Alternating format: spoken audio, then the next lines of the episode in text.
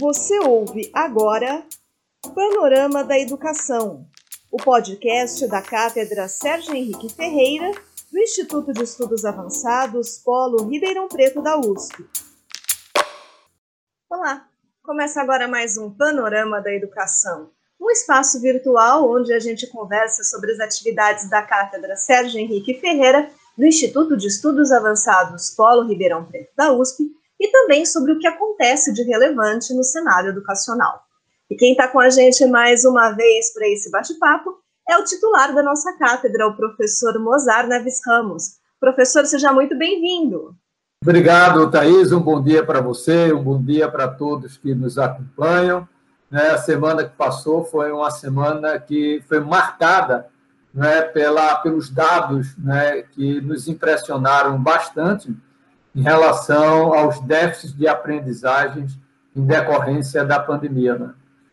Foi, foram vários trabalhos que apareceram, e eu acho que esse talvez seja o ponto que nós poderíamos trazer hoje aqui, e como solucioná-los. Né? Eu acho que esse é o desafio maior. Exatamente, professor. E como o senhor comentou nessa semana que passou, duas estimativas escancararam o quão graves serão os impactos da pandemia de Covid-19 na educação no Brasil e na América Latina. A primeira, da Organização dos Estados Ibero-Americanos, estima um retrocesso educacional de 8 a 10 anos e uma perda de aprendizado de 25% entre os 180 milhões de estudantes da América Latina. Já a segunda vem de uma pesquisa Secretaria de Educação do Estado de São Paulo, em uma amostra representativa de estudantes do quinto e nono ano do ensino fundamental e também do terceiro ano do ensino médio da rede estadual. A pesquisa focou na aprendizagem de língua portuguesa e matemática durante a pandemia, em comparação com os resultados do SAEB de 2019, e a defasagem foi assustadora. Eu gostaria que o senhor comentasse, professor, os resultados dessas duas estimativas. Pois é, Thais, nós sabíamos que, em decorrência da pandemia, das escolas fechadas por longo tempo em 2020, e ainda estão, em sua maioria, né, em decorrência da segunda onda da Covid, é, que teríamos realmente um impacto bastante relevante nas aprendizagens dos nossos estudantes. O que nós não imaginávamos era que seria nesse fosso né, nessa dimensão que os dados estão mostrando e revelando. Por um lado, isso demonstra o acerto da Cátedra Sérgio Henrique Ferreira de colocar como o trabalho carro-chefe da nossa atuação a aprendizagem escolar e a desigualdade educacional. É isso que tem pautado muito o nosso trabalho. E esses dados reforçam né, essa essa prioridade que foi dada no trabalho da cátedra. os dados é, são muito preocupantes porque eles demonstram, já tinha aquele trabalho que nós comentamos, inclusive, no, no outro panorama do professor André Portela, que ele apresentou no Conselho Nacional de Educação, já mostrava que a, que a criança, né, na verdade adolescente, porque ele fez um trabalho para o, os anos finais e para o ensino médio. E ele mostrou que é, aquelas, é, os alunos que não tiveram nenhuma atividade escolar em 2020 é como se voltasse a 2018 do ponto de vista das aprendizagens. E os dados trazidos pela OEI para a América Latina de uma maneira geral, e esse trabalho que foi feito pelo CAED né, junto à Secretaria de Educação do Estado de São Paulo, reforçam é, essa preocupação, né, mostrando um grande retrocesso, inclusive daqueles que também tiveram alguma atividade remota, mas que também estão mostrando aí déficits muito significativos de aprendizagens. Não é? Um ponto que é importante esclarecer, que para não gerar é, essa dualidade. Então, o que alguém pode dizer, olha, está vendo que o ensino remoto, que o ensino online não funciona?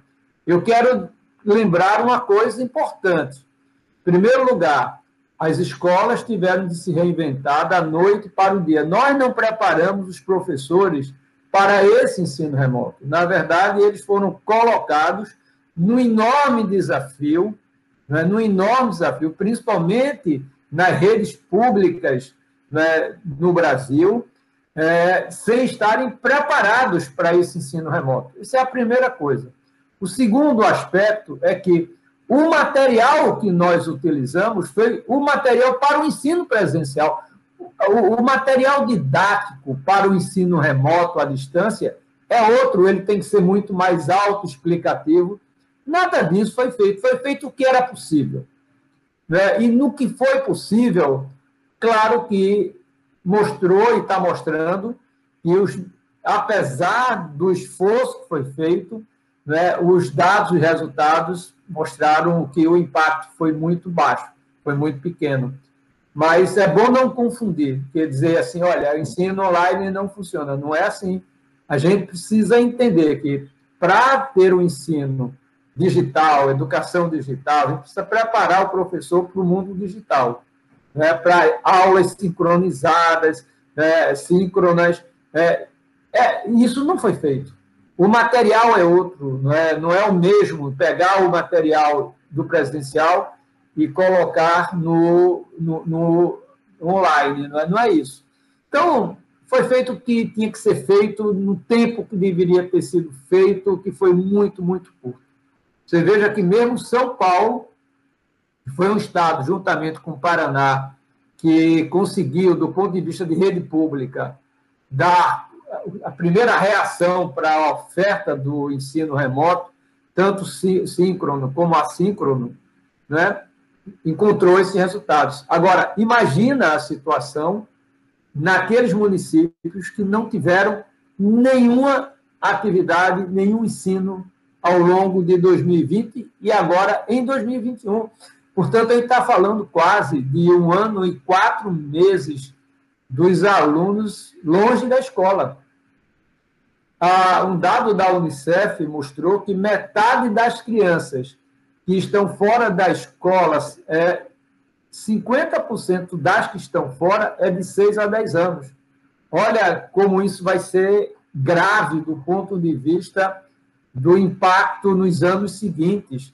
É, o país vai ter que rapidamente ter uma ação, e isso não está tendo, infelizmente, uma ação coordenada nacionalmente e articulada com as redes e sistemas de ensino para fazer face a esse enorme desafio é, do abismo é, geracional né, deixado pela Covid do ponto de vista da aprendizagem.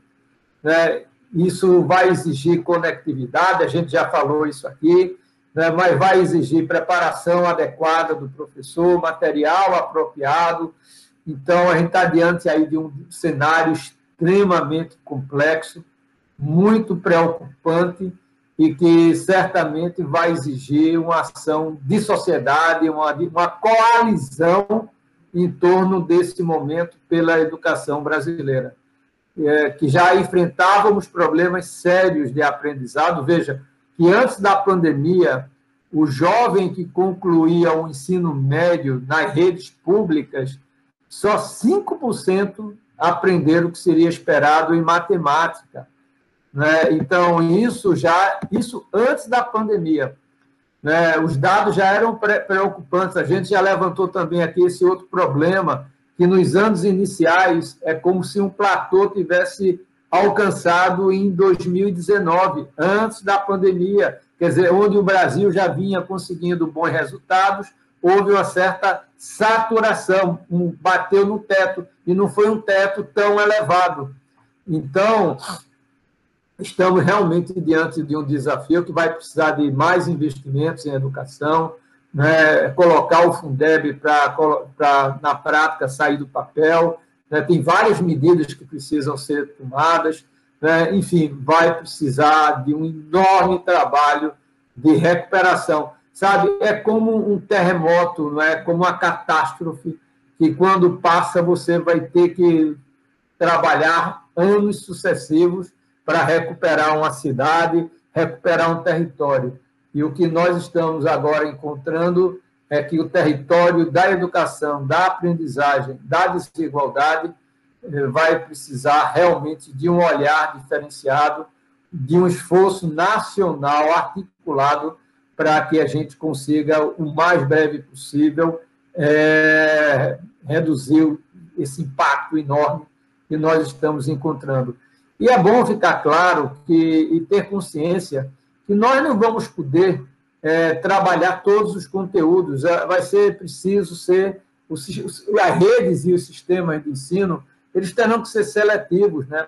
ver que aprendizagens essenciais são mais significativas, porque, vamos ser francos, honestos, é impossível trabalhar todos os conteúdos previstos estruturalmente no planejamento tradicional.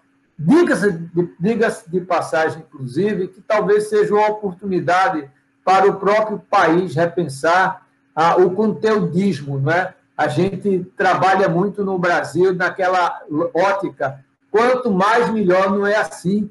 Né? Singapura, os países que estão na frente, no topo da educação mundial, sabem qualificar os conteúdos que são essenciais e colocar prática nesses conteúdos por isso que estão bem. Então, acho que é hora de saber fazer desse limão uma limonada. E a gente espera, professor, que a própria cátedra Sérgio Henrique Ferreira também contribua na superação desses desafios. Falando nela, professor, quais são as novidades que o senhor traz em relação aos trabalhos dessa semana? Olha, Thaís, estamos, como eu disse a, logo no início, a cátedra colocou é, o binômio ampliar as aprendizagens escolares e reduzir as desigualdades educacionais. Esse é o nosso trabalho.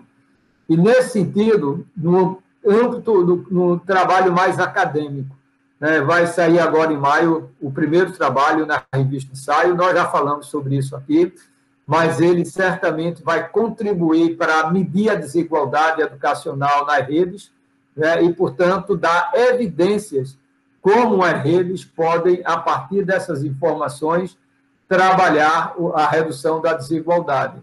Né? Do campo de vista da aprendizagem, a gente sabe que é, a questão da gestão das secretarias, que muitos municípios, secretários novos, estão enfrentando essa complexidade toda que acabamos de falar, nós estamos com duas importantes iniciativas uma em parceria com Todos pela Educação e com a Fundação Getúlio Vargas do Rio, né, no Centro de Políticas Públicas, é, para a oferta, a partir de julho, de um curso para a questão da qualidade da educação nas ações estratégicas para a melhoria da qualidade.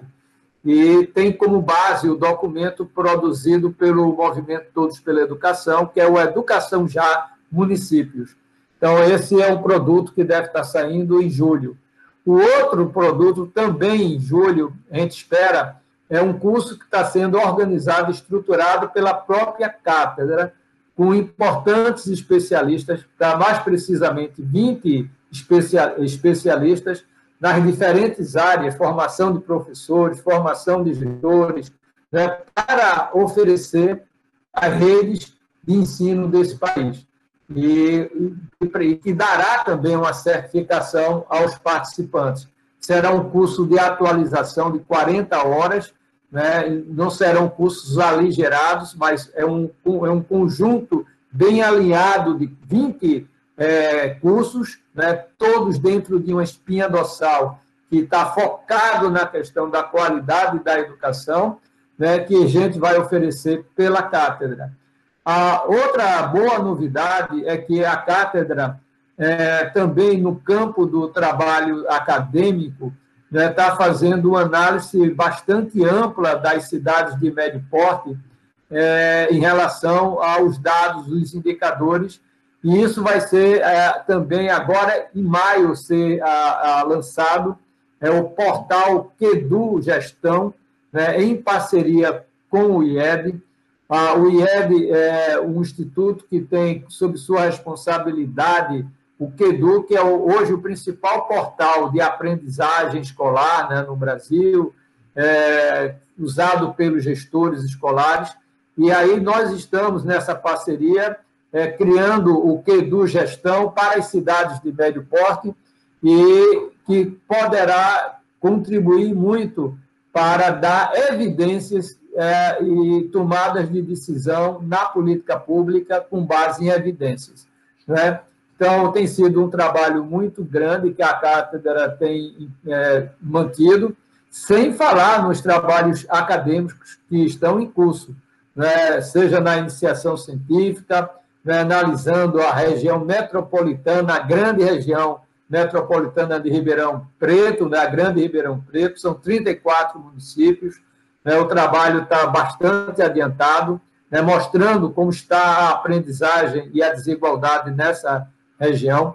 O segundo trabalho acadêmico, que já foi encaminhado para publicação na revista do INEP, que trata da região norte do país, das cidades de médio porte da região norte, né, mas também no estado do Maranhão. Né, estamos fazendo um esforço muito grande também para os municípios de médio porte de São Paulo, né, mostrando a, a taxa de crescimento em termos de velocidade da aprendizagem até 2019. E estamos também propondo com o professor André Portela, estamos torcendo para que ele possa nos ajudar, porque ele está com uma quantidade importante de trabalhos, mas ele está analisando a possibilidade dele fazer um estudo que ele fez sobre o impacto da aprendizagem nas cidades de médio porte agora. É, o trabalho que ele apresentou, ele apresentou dentro de um mapa muito amplo no Brasil, né, para os municípios, e agora a gente quer dar um foco nas cidades de médio porte no estado de São Paulo, que, que, que tem aí cerca de 66 municípios de médio porte. Então, são esforços que a gente vem desenvolvendo para que a cátedra possa dar luz, contribuição a melhoria da aprendizagem e a redução da desigualdade educacional. Notícias muito boas, professor, essas que o senhor trouxe sobre a cátedra.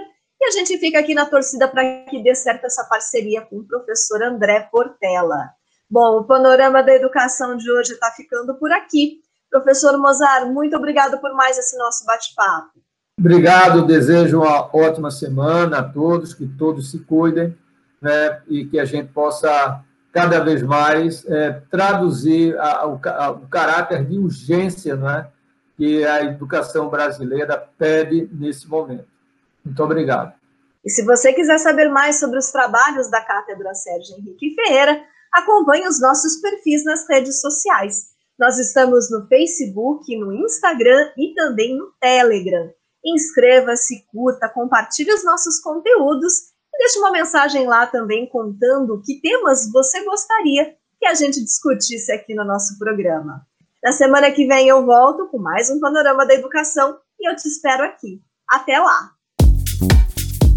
Você ouviu Panorama da Educação, o podcast da Cátedra Sérgio Henrique Ferreira, do Instituto de Estudos Avançados Polo Ribeirão Preto da USP. Apresentação e produção: Thaís Cardoso.